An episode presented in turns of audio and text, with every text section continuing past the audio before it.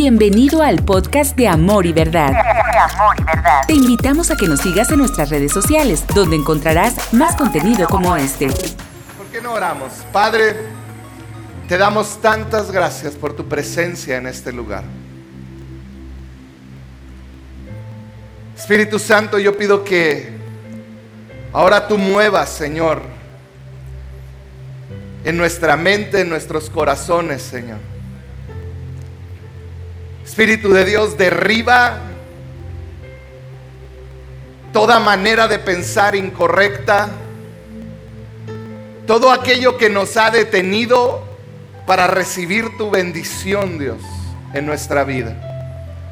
Padre, yo pido que tu palabra derribe todo aquello que ha bloqueado en nuestra ha bloqueado nuestra vida, Señor. Y que hoy podamos disfrutar de la libertad, Padre, en el nombre de Jesús. Amén y amén. Amén. Hoy voy a continuar con la quinta parte de nuestra serie Efímero. A manera de repaso, efímero quiere decir pasajero. Ya deberíamos de tenerlo bien dominada esta introducción. Quiere decir pasajero, quiere decir que dura poco, quiere decir que es breve, quiere decir que es fugaz. Como cristianos tendemos a recordar nuestro inicio en el cristianismo o alguna etapa de nuestra vida como el momento donde más cercanos a Dios nos sentíamos. La Biblia le llama ese primer amor. Ese momento donde hoy cualquier canción que cantaban estaba preciosa, cualquier versículo que leían era para ti, cualquier cosa que sucedía en la iglesia o decía el pastor era wow, sí. Es ese momento increíble. Pero tristemente hemos creado este concepto que ese momento de primer amor es algo efímero, es algo fugaz, es algo que no dura para siempre. Y a partir de ese momento empezamos a experimentar una normalidad, si pudiera llamarle de alguna manera, donde empiezo ya no a sentir eh, esa emoción del primer amor, pero nos sentimos hasta más maduros. Es que ya estoy más maduro en Cristo, ya no lloro por todo, ya no hago esto, ya no hago aquello. Pero la realidad es que terminamos enfriando nuestra relación con Dios al pasar del tiempo. Y eh, eh, Dios le dice a la iglesia en Éfeso, le dice en Apocalipsis 2.4, pero tengo contra ti que has dejado tu primer amor. Entonces Dios estaba diciendo, tu primer amor no es algo que abandonas, es algo a partir de lo cual construyes tu vida cristiana. Entonces, ¿qué es lo que, que, ha sido la clave de la enseñanza de estas semanas? Es que el primer amor no es la cúspide de nuestro cristianismo, sino que es la base sobre la cual construimos nuestra relación con Dios. Entonces le dice, has dejado, tengo contra ti que has dejado tu primer amor. Y luego sigue diciendo, recuerda, recuerda por tanto de dónde has caído y arrepiéntete. Y luego le dice, y haz las primeras obras. En pocas palabras le dice, vuelve a construir tu vida. Y si me ponen los pilares aquí, la foto de los pilares, es lo que hemos estado viendo. Nuestra vida está basada en Dios, en su grandeza, en su soberanía, lo que hablamos la primera semana. Por medio de Jesús, tú y yo le conocemos y tenemos acceso a ese primer amor que nos llena. Y lo que está diciendo en Apocalipsis 2 es, a partir de ahí, tú tienes que volver a hacer las primeras obras que van a construir para que puedas vivir esa vida plena en Cristo toda la vida. Entonces hemos hablado de la oración, cómo la oración y la lectura de la Biblia son importantes en la vida del cristiano. Tú no puedes, ¿cómo dejamos el primer amor? Cuando dejamos de orar y dejamos de leer la Biblia. En otras palabras, cuando no eh, provocamos nosotros el generar una disciplina en la oración y en la lectura de la Biblia. Eso que provoca que cuando leemos la Biblia, cuando estamos en oración con Él, nuestra esperanza crece, dice la Biblia. La fe es, es esa esperanza que crece y luego nos mueve a actuar en fe. Y después de la fe nos lleva a vivir una vida diaria de adoración donde todo lo que hago le da honra, gloria a Dios. ¿Por qué? Porque lo conozco en oración, porque lo conozco en su palabra, porque estoy caminando en fe y ahora puedo vivir adorándole. Hasta ahí vamos el día de hoy. Pero hoy quiero que construyamos y que pasemos un nivel más alto. Que lleguemos a algo que la oración, la lectura de la Biblia, la fe y la adoración nos permite construir y es la base de este siguiente tema que ya les pusieron ahí por adelantado, que se llama tesoro. ¿Puedes decir conmigo tesoro? Aquí es donde decidimos diariamente dónde está nuestra fe. Es donde decidimos dónde está puesta nuestra esperanza, es donde decidimos dónde es donde demostramos dónde está nuestra adoración. ¿Dónde está nuestro tesoro? Este quinto pilar tiene todo que ver con las palabras de Jesús. Jesús dijo en Mateo 6:21, donde está tu tesoro, ahí está tu corazón. No lo dijo al revés como muchos pudiéramos pensar, donde está tu corazón, ahí te va a seguir tu tesoro. No. Jesús fue claro y dijo, donde tú conscientemente, fíjate esto, donde tú conscientemente pones el tesoro, lo más valioso de tu vida, ahí tu corazón lo va a seguir. Muchos dicen es que Dios es lo más importante para mi vida, pero Él no es tu tesoro. Él no lo pones como lo más importante en tu vida, donde todo lo que haces gira alrededor de Él. Entonces, Él no es tu tesoro y tu corazón no está en Él realmente al 100%. Si somos honestos, a mí me pasó. Mi primer amor se fue. Y cuando mi primer amor se fue, yo recuerdo que mis prioridades empezaron a cambiar. Cuando tus prioridades cambian, cuando ya el primer amor no está, de repente lo que antes era primordial, llegar temprano y adorar al Señor cada domingo. Ah, pues si llego a la tercera canción, este domingo no puedo ir. Y empiezas a enfriarte y empiezan a cambiar tus prioridades. Empieza a cambiar la manera como utilizas el tiempo. Empiezas a cambiar en dónde encuentras placer. Esas áreas donde encuentras placer de repente ya no es al convivir con los hermanos, en adorar al Señor, sino que encuentras otras cosas que te dan placer. Y si somos honestos, lo primero que cambia es la manera como utilizamos el dinero. ¿Cómo utilizamos el dinero? Y si somos más honestos, nos vamos a dar cuenta que nuestro tiempo lo usamos en base a lo que está en el centro de nuestro corazón, que es el dinero, y también nuestro placer es guiado por el dinero. Si no, muchos de ustedes que han dejado de ver a sus hijos en este tiempo y de pasar tiempo con sus parejas, muchos pueden llegar a la conclusión es que estoy trabajando mucho. Gastamos nuestro tiempo, gastamos todo de acuerdo al tesoro que tenemos y en nuestra cultura, y yo quisiera decir en nuestra cultura del mundo. Y yo podía, y cuando yo pensaba en esto, yo pensaba, bueno, es que es la cultura del siglo XXI, pero no, la realidad es que en todos los siglos el dinero ha sido la causa de los mayores problemas, el dinero ha sido la causa de las mayores revoluciones, el dinero ha sido el que ha movido el mundo, no en este siglo, sino desde su creación desde las conquistas, desde todo lo que sirvió, el eje principal de la vida ha sido el dinero. Por eso Jesús dijo, donde está tu tesoro, tu corazón lo va a seguir. Y fíjate, me llamó mucho la atención esto. La Biblia lo dice claramente.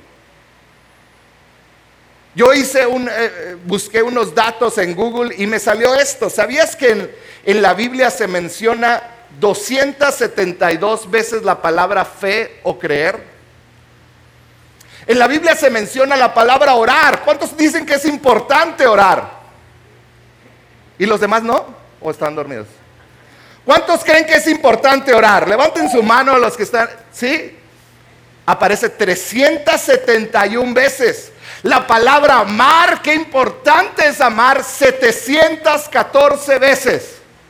Pero la palabra dar aparece 2162 veces. Tres veces más que la palabra amar. ¿Por qué será esto? Sabes, este es uno de los temas como pastor más complicados de hablar. ¿Por qué? Porque luego, luego tu mente, ay, van a hablar del dinero. Qué bueno que lo saqué en la casa. No, es que los pastores nomás quieren el dinero. Y se ha creado este concepto por algunos que han abusado, pero ¿por qué la Biblia menciona 2162 veces, siete veces más que amar, tres veces más que amar, siete que orar, la palabra dar? ¿Sabes por qué? Porque Dios sabía, tú dejas de orar cuando te va mal económicamente. Comenzamos a batallar en orar, batallamos en creer, batallamos en amar cuando lo económico está mal. O estoy mintiendo, o yo soy el único. Esto es algo tan humano y tan real que yo creo que por eso Dios, Jesús mismo dijo, donde pones tu corazón, te va a, perdón, tu tesoro, te va a seguir tu corazón. Y es algo tan natural que nuestro tesoro sea el área económica de nuestra vida, porque dar es un asunto del corazón. En otras palabras, lo que Dios nos estaba diciendo con esas estadísticas que te puse ahí, es que para Dios es muy importante lo que tú haces con el dinero. A Dios le importa lo que tú estás haciendo con tu dinero. Yo creo algo, yo creo que hay una cadena invisible que va de mi cartera a mi corazón. Y cuando yo batallo para dar o doy y, no lo hago de buena manera, mi, mi corazón me duele. Así de importante es el dinero en nuestra vida. Es tan importante que yo creo que si Dios obtiene tu cartera, también tiene tu corazón. Porque donde está tu tesoro, ahí está tu corazón. Y si tu cartera realmente, si tus ingresos realmente están rendidos a los pies de Dios, es la prueba máxima de que Él realmente tiene tu corazón. Porque el corazón va a donde conscientemente pusiste tu tesoro. Te voy a poner un ejemplo. Cuando un hombre tiene su, su tesoro en las Águilas del la América, sabía, sabía que había varios así endemoniados en este lugar. No se crean, no se, y los son bien sentidos. Pero no les cuesta invertir su dinero en la playera nueva, aunque sea de ese color amarillo gacho, que no combina con nada de tu ropa. ¿Cierto o falso? Y se compran la playera y la gorra y si, vinieran a jugar aquí, faltan a la iglesia sin pisar callos y se van al juego cueste lo que cueste. ¿Cierto o falso? Porque en gran parte es subir a las esposas. ¿Cierto? ¿Cierto? Porque gran parte de su tesoro está puesto en su diversión. Desde los 14 años yo empecé en la música. Y yo empecé a tocar el bajo y, me empezó a gustar mucho. Dios empezó a usarme. Estuve en un par de grupos que grabaron discos. ¿eh? Este, viajamos por algunas ciudades tocando, llevando el evangelio, todo para Dios en la iglesia. Y me encantaba. Y uno de mis sueños era comprarme un bajo. Pero el que yo quería Y yo quería un bajo de cinco cuerdas que se llama Music Man Stingray, todavía me acuerdo. Y después de muchos años y de muchos permisos pedidos a mi esposa, logré comprármelo. Me dieron la autorización y me la firmaron. Y ahí tengo una foto yo con mi bajo, miren nomás. Ese cachetón soy yo. Y hubo un tiempo que me quedé sin trabajo. Y ese es mi último día con mi bajo. Lo vendí para darle de comer a mi familia. Pero tengo toda una sesión de fotos con mi bajo. Ustedes no lo van a creer. Pero me agarré y le tomé fotos de lado, de frente, de todas las maneras. Tengo fotos de todos lados de ese bajo. Es más, pobre Coco, ni de él tengo fotos así. Pero de mi bajo sí. Y ese día lo mandé porque lo entregué. Y me dolió. Y por muchos años yo dejé de diezmar constantemente porque decía, no, es que estoy invirtiendo para algo que voy a usar para el Señor. Es que esto es para ti, Dios. Y me engañaba a mí mismo. Diezmaba, pero de repente cuando no me alcanzaba dejaba de diezmar. Y yo creo que por eso Dios me lo quitó eventualmente. Porque lo que yo, mi pretexto que ponía, no Dios es que esto es para ti, realmente no era para Dios, era para mí. Porque adivina qué, mi corazón estaba en esa cosa de madera. Mi tesoro no estaba en Jesús, estaba en mí, porque tu corazón sigue a tu tesoro. ¿Quieres que te ponga otro ejemplo bien sencillo? Invierte tu dinero, todos tus ahorros en un negocio que hoy ni conoces ni habías oído. Vamos a poner un ejemplo. Invierte tu dinero en impermeabilizante de llanta. Hoy no sabemos nada de impermeabilizante de, hecho con caucho de llanta. Pero si tú inviertes todo tu dinero, yo estoy seguro que en una semana vas a saber todo acerca del impermeabilizante de hecho de caucho. Vas a saber dónde lo compran, cuánto lo venden, qué porcentaje de ganancia, cómo sirve para tu casa y te vas a hacer un experto en venderlo. ¿Sabes por qué? Porque tu dinero está puesto ahí. Porque muchos no aman a la iglesia y no les interesa establecer el reino de Dios, porque tu tesoro no está ahí. Qué importante es saber esto. Ahora, ¿cómo sé si mi corazón está en el reino de Dios? Es bien sencillo si tu dinero, si tu tesoro está invertido en el reino de Dios. En otras palabras, si estás diezmando constantemente, si eres un fiel diezmador, si, si aparte de ofrendar, apartas para, perdón, de diezmar, apartas para tu ofrenda y darle un extra al Señor. Sabías, en la pandemia fue un tiempo bien difícil donde de repente todo se empezó a caer.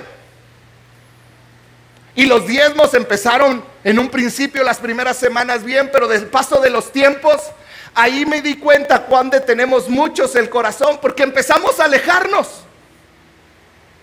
Y llegó un punto donde los diezmos empezaron casi a desaparecer para mantener este lugar. Pero ahí me di cuenta que este lugar lo mantiene Dios, no los diezmos. Y ahorita voy a hablar un poquito más de eso. Pero la pregunta es, ¿dónde está mi tesoro? ¿Soy constante en dar mi diezmo y ofrenda porque el amor de Dios es constante conmigo o no soy constante? Para ti diezmar es una carga o es una bendición. Son preguntas que tú tienes que contestar en tu corazón. Porque ser fiel en tus finanzas es un asunto del corazón. Fíjate lo que dice Malaquías 3, 8 y 10. Dice, ¿robará el hombre a Dios? Y luego Dios responde, pues vosotros me habéis robado. Y dijisteis, ¿en qué te hemos robado? En vuestros diezmos y ofrendas. Traigan íntegro el diezmo para los fondos del templo y así habrá alimento en mi casa. Pruébenme en esto, dice el Señor Todopoderoso, y vean si no abro las compuertas de los cielos y derramo sobre ustedes bendición hasta que sobreabunde. Sabes, yo creo que hay muchas enseñanzas incorrectas acerca del diezmar. El diezmar, lo he dicho en muchas veces, no es la forma en la que yo obligo a Dios que me bendiga. El diezmar no es mi manera de extorsionar a Dios, es que te di un peso, dame dos. Hoy no voy a cantar. Diezmar no es la manera en que yo obligo a Dios a que entonces Él me dé dinero. El diezmo es la manera como yo le digo a Dios, tú eres mi tesoro. Así de claro. El diezmo y la ofrenda es como yo le estoy diciendo a Dios, tú eres mi tesoro. Y cuando yo dejo de diezmar y ofrendar, yo estoy diciéndole, no, mi tesoro está en esto. Diezmar es esa declaración tan fuerte que le dice a Dios, mi corazón va a seguirte a ti porque ahí puse mi tesoro, en ti. Ese es el diezmo. Sabes, me encanta cuando abrimos los diezmos en la iglesia que a veces hay diezmos de cinco pesos. Porque yo pienso, es un niño a lo mejor que su papá le está enseñando a diezmar. Es un niño que están sembrando en él vida para un futuro. Es alguien que entendió que si me dieron 50 pesos, le pertenecen 5 a él. Porque el diezmo es la manera como yo le digo a Dios, tú eres mi tesoro. ¿Y sabes algo que he visto? A pesar de que no es la manera en como yo le tuerzo la mano a Dios para obtener lo que quiero, el darle, yo he visto que a Dios nunca le he podido ganar en ser generoso. Encontré una definición de ser bendecido que me encantó. Ser bendecido significa que hay un poder sobrenatural obrando a mi favor. Ser bendecido es que hay algo sobrenatural, es el poder de Dios, el Espíritu Santo obrando a mi favor. Entonces, ¿qué quiere decir? Que ser bendecido no tan solo tiene que ver con la cartera, tiene que ver con toda mi vida. Tiene que ver con que a veces Dios obra milagros, a veces no me da el dinero, pero Dios obra milagros de maneras impresionantes para hacerme un hombre pleno, para darte lo que necesitas. Eso es si ser bendecido significa que hay un poder sobrenatural actuando a mi favor, ser maldecido también significa que hay un poder sobrenatural actuando en mi contra. ¿Qué quiere decir? Que estoy expensas de Satanás. Ser bendecido es algo que llega de la generosidad de Dios en cada área de nuestra vida en nuestra vida social, en nuestras relaciones, en nuestras amistades, en nuestra familia, en nuestro trabajo, en nuestras emociones, en nuestros pensamientos, en cada área de tu vida y de mi vida.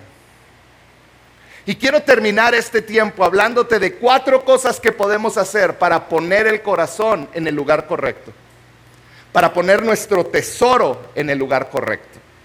Y me gustaría que fueras conmigo a Deuteronomio 15, Versículo 7 hasta el 15 aproximadamente vamos a estar leyendo.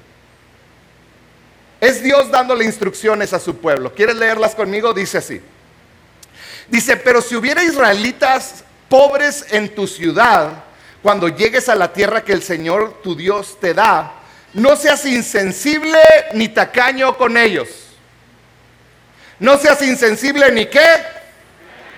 Ni qué Voltea al cielo y di tacaño. No voltees a un lado porque se va a ofender el de un lado. Dice, en cambio, sé generoso y préstales lo que necesiten. Punto número uno para poner nuestro tesoro en el lugar correcto es encárgate de tu corazón egoísta.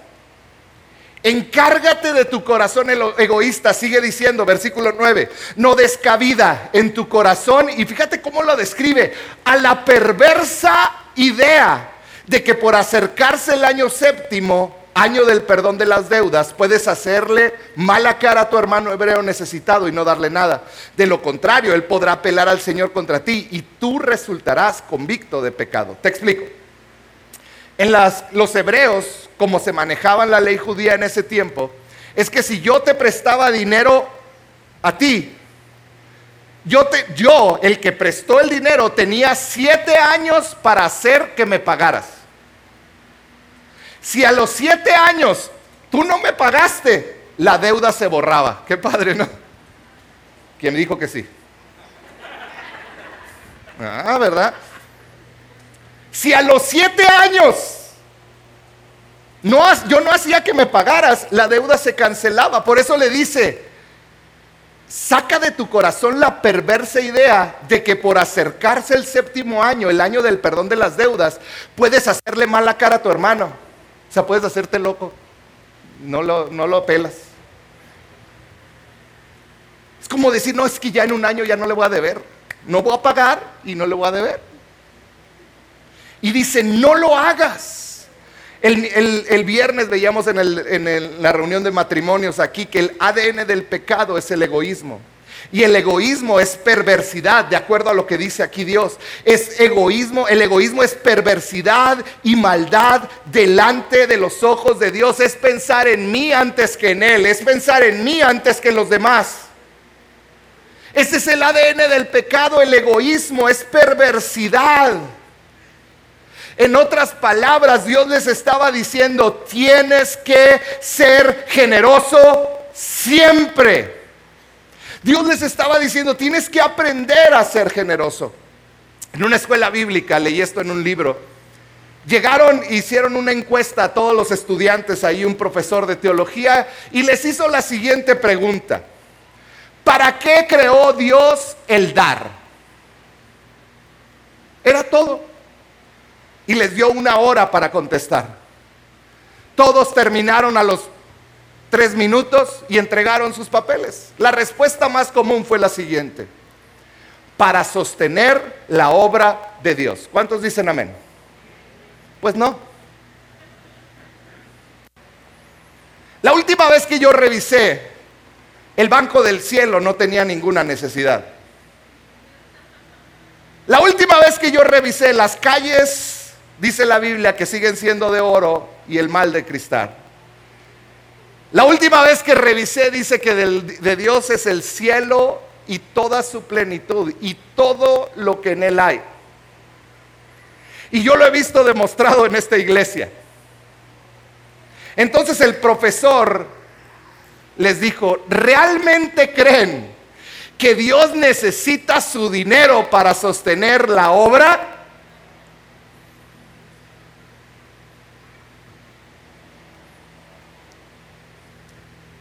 Hoy quiero que aprendas algo. Dios no ideó el dar para su bien. Él ideó el dar para nuestro bien, para tu bien.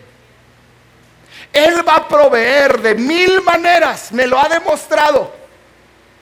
Pero el dar lo creó para nuestro bien. El dar más que cualquier otra cosa nos libra del egoísmo y de la avaricia. Sabes, hay, hay movimientos cristianos que enseñan eh, la prosperidad y cómo Dios quiere prosperarnos. Y yo creo que Dios quiere prosperarnos, pero no de la manera como nosotros creemos. Porque a veces estas enseñanzas lo que generan es más egoísmo y la Biblia destruye el egoísmo. No se trata de yo te doy para que me des, porque entonces cada vez Dios está propiciando un niño más malcriado. Y Dios es un Padre sabio que sabe que la bendición está en el aprender a dar, en el sacrificarte. Di conmigo sacrificar. Cuando yo me sacrifico me parezco más a Jesús. Cuando yo sacrifico parte de lo que creo que es mío, estoy siendo más como Jesús porque me estoy sacrificando. Por eso es bien importante tratar nuestro corazón egoísta. Punto número dos, ¿estás listo? Encárgate de tu corazón que da de mala gana.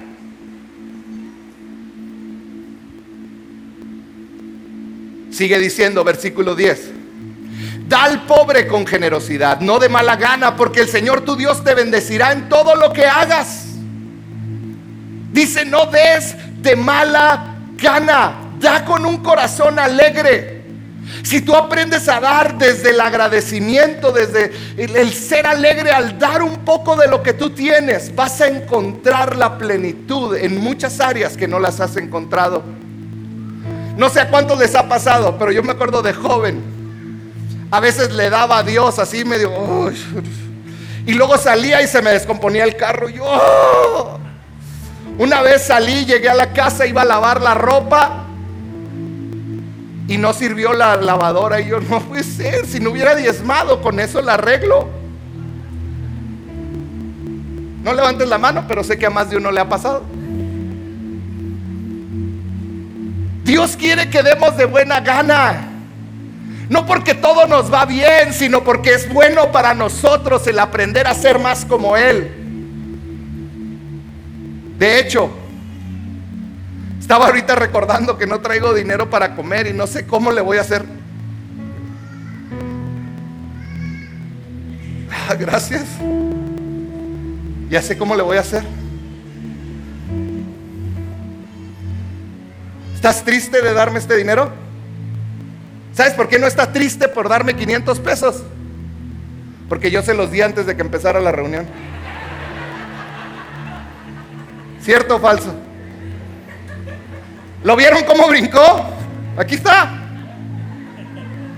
Que dijeron, no, qué machine, qué barbero. No, yo le di el dinero. Cuando tú entiendes que todo lo que tienes, Él te lo dio. Cuando Él te lo pide, tú puedes correr a dárselo de regreso.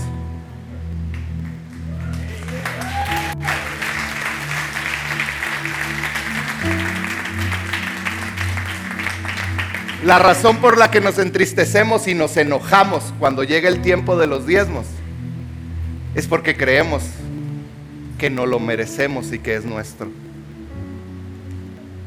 Que nunca se te olvide que la empresa donde estás, la persona que paga el salario o la empresa que paga el salario lo hace porque hay un Dios que provee para que eso suceda. Que todo lo que tienes viene de Él. Y que cuando Él te pide algo, démosle gracias a Dios porque Él nos pide una pequeña parte, el 10% de lo que ganamos. Y Él nos permite quedarnos con el 90%. Y luego no nomás eso, dice el Salmo 24, la tierra es del Señor y todo lo que en ella hay, el mundo y todos sus habitantes de la tierra. ¿Sabes qué está haciendo Él? Él te está permitiendo de su riqueza para que tú puedas vivir y te permite quedarte con el 90% o quizá menos si Dios te llama a dar ofrenda, porque la ofrenda es por encima del diezmo. Y Dios honra al dador alegre de tal manera que dice que las ventanas de los cielos se abren para derramar. ¿Te puedes imaginar una ventana en el cielo? Yo me imagino una ventana del tamaño de Chihuahua y a lo mejor me quedé corto. Abierta para derramar bendición sobre mi vida porque fui fiel a Él. Lo que tenemos de su mano lo recibimos y lo que le doy le pertenece a Él. Esa es la clave del diezmo. Número tres, desarrolla un corazón generoso. Sigue diciendo versículo 14 de Deuteronomio. Sé generoso con él y regálale como despedida algo de tus rebaños de tus granos y de tus vinos. Dale parte de la abundante riqueza con la que el Señor tu Dios te haya bendecido. ¿Sabías que tú y yo nacemos o nacimos siendo egoístas, pero nacimos de nuevo en Dios siendo generosos? Cuando aceptaste a Jesucristo en tu corazón, Él puso el ADN de generosidad dentro de ti. Tenemos que empezar a activarlo. Tenemos que aprender a dar generosamente, porque dar generosamente es un paso de madurez en nuestra vida. Proverbios 3, 5 al 10 dice, confía, di conmigo, confía. Dar a Dios es confiar. Dice, confía en el Señor de todo tu corazón y no en tu propia inteligencia. ¿Qué está diciendo? 200 más 200 son 400, es lo que debo, no me alcanza para el diezmo. Esa es tu inteligencia. Pero los que somos fieles diezmadores sabemos que 200 más 200 menos mi diezmo y ofrenda, Dios lo multiplica. Dice, reconócelo en todos tus caminos y Él allanará tus sendas. No seas sabio en tu propia opinión, más bien teme al Señor y huye del mal. Esto infundirá salud a tu cuerpo y fortalecerá tu ser. Y luego termina diciendo, honra al Señor con tus riquezas y con los primeros frutos de tus cosechas, así tus graneros se llenarán a reventar y tus bodegas rebosarán de vino nuevo. Honra al Señor con tus riquezas y con los primeros frutos. ¿Qué es esto? Cuando le vas a dar a Dios, no le das lo que te sobra. Le das lo primero. Me pagaron mil pesos. Inmediatamente aparto mi diezmo, aparto mi ofrenda y lo guardo y eso no se toca. Y con el restante, Él va a obrar. Eso es decirle, te honro con mis riquezas, con la riqueza que me has dado. Es ponerte a ti primero. Es mi honra a ti. Dice, y con los primeros frutos, aparto lo primero. ¿Cuál es el resultado? Tus graneros se llenarán a reventar y tus bodegas rebosarán de vino. En otras palabras, una fuerza, el Espíritu Santo va a estar obrando a tu favor. Vas a ver la bendición de Dios sobre tu vida. No le des a Dios lo que te sobra. No des tu ofrenda basada, ah, es que hay una, hay esto, pues voy a poner esto. Sé fiel en tu diezmo. Dale lo primero a Él. El hermano Wayne Byers tiene una frase que me encanta. Dice, con una mano recibimos y con otra damos. Pero de mano en mano, de mucho disfrutamos. Con una recibo y con otra doy. Pero en lo que pasa de mano en mano, como soy bendecido. Que seamos bendecidos. Tenemos que acostumbrarnos a decirle a Dios, Señor, ¿qué quieres que dé? El diezmo, lo sé. ¿Quieres que dé algo más? Número cuatro, desarrolla un corazón agradecido. Fíjate cómo termina este versículo de Deuteronomio le dice recuerda. Y es algo que Dios nos está llamando el día de hoy a recordar. Recuerda que una vez fuiste esclavo en la tierra de Egipto. Le está dando la razón por la cual deben de ser generosos. Y es la bondad de Dios. Dice, recuerda que una vez fuiste esclavo en la tierra de Egipto y que el Señor tu Dios te liberó. Por esa razón te doy este mandato. Que no se te olvide que en Egipto no tenías que comer que no se te olvide cómo vivías antes cuando estabas en esclavitud. Tienes que ser agradecido porque quizá no tienes todo lo que soñaste. Pero Dios ha comenzado a sanar tu familia, Dios ha sanado tu vida, ha cambiado. Y les está diciendo, recuerda de dónde vienes, recuerda tu esclavitud de antes. Ese es el motor para que puedas ser generoso el pensar, ¿qué sería de mí si no me hubiera encontrado? ¿Dónde estaría? ¿Sabes dónde estaría yo? Yo no creo que estuviera casado con Telma. Yo no sé qué sería de mis hijos, yo no sé qué sería de mi vida, yo no sé si estaría vivo el día de hoy. Pero Él me encontró. Él te encontró y ahora podemos estar aquí y estamos y podemos trabajar y podemos darle a Él lo que a Él le pertenece y ser bendecidos por Él. Qué privilegio poder darle al Señor. Qué privilegio que Él nos haya liberado. Muchos me preguntan, ¿por qué recoges diezmos en la iglesia? Y muchos creen que lo hago para pagar la luz, el gas, para que compremos cables, para comprar cajas directas, pianos, partes de la batería, luces, tantas cosas que ni tienes idea. Pagar salarios. Pero la realidad es parte del uso que le damos al dinero. Pero aquí recogemos las ofrendas y los diezmos. Pónganme la, la foto de los pilares. Recogemos ofrendas y diezmos. Porque hay un pueblo que conoce al Señor en oración y lo conoce por medio de la lectura de su Biblia. Que después de que está con Él sabe y su esperanza por el futuro crece y se levanta y entonces ellos pueden empezar a caminar en fe en un mundo que es difícil, pero pueden caminar creyendo no en un Dios de magia, sino en un Dios que toma al hombre y lo transforma y que tiene un propósito para cada uno de nosotros. Y no tan solo eso, sino que en el día a día esa fe los hace adorar al Señor y ponerlo en primer lugar por sobre todas las cosas. ¿Y cómo lo demuestran? Poniendo su tesoro en el lugar correcto. Su corazón está en el Señor porque ahí está su tesoro.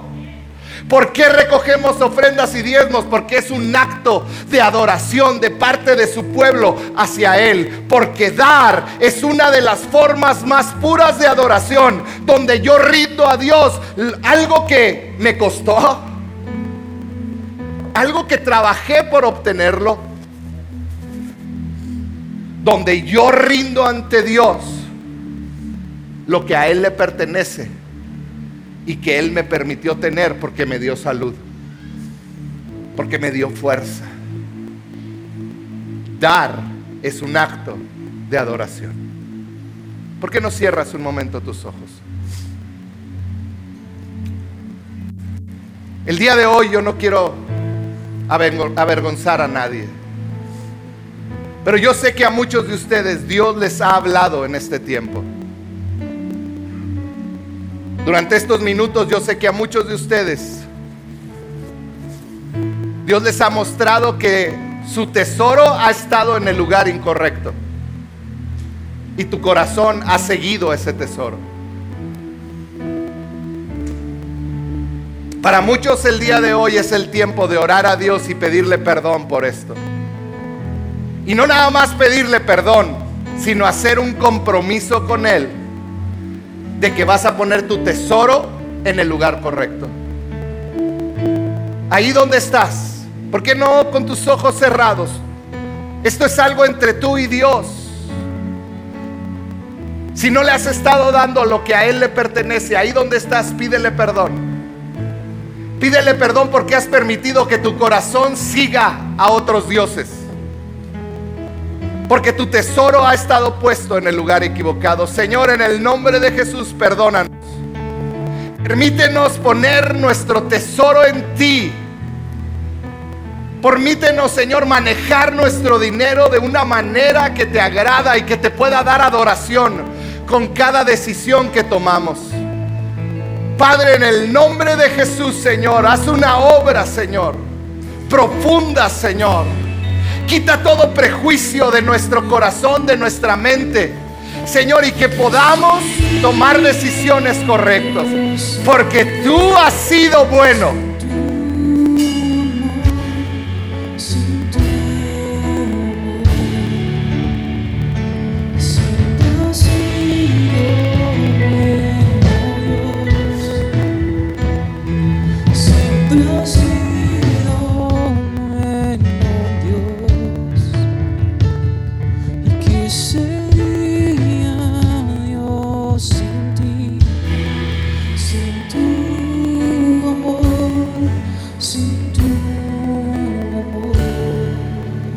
Cada sobre de diezmo que hay debajo de tu silla hay una frase. Y dice, nuestra generosidad nos hace parte de la historia de Dios en esta ciudad. Nuestra generosidad nos hace parte de lo que Dios está haciendo en Ciudad Juárez. Amor y verdad está tocando Ciudad Juárez. Y tu generosidad nos permite seguir caminando. Porque Dios te bendice para que tú bendigas. Así que yo hoy te quiero invitar a que ahí abajo de tu silla está tu, tu sobre y puedes apartar tu diezmo. Mira, se trata de comenzar. Yo no quiero aquí que nadie salga sintiéndose culpable. Si tú estás aquí o con culpabilidad, quiere decir que Dios nos está dando un nuevo comienzo, una página en blanco donde podemos empezar a caminar en madurez y en compromiso con Dios, poniendo nuestro tesoro en el lugar correcto. Así que yo quiero que tomes tu ofrenda y si me ayudan los de los botes, si pueden pasar.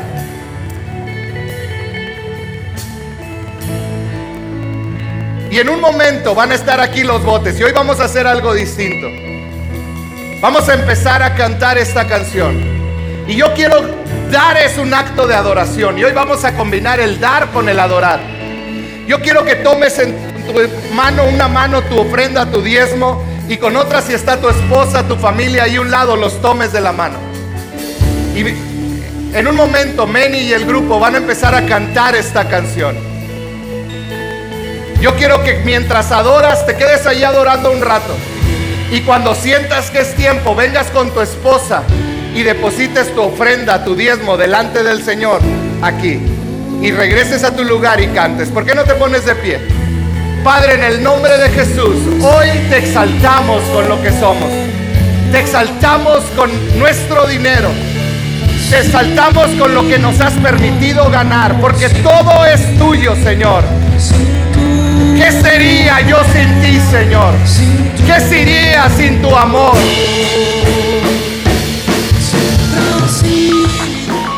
Gracias por escuchar este podcast. Nos encantaría que fueras parte de esta gran familia. Para mayor información, búscanos en Facebook como CC Amor y Verdad.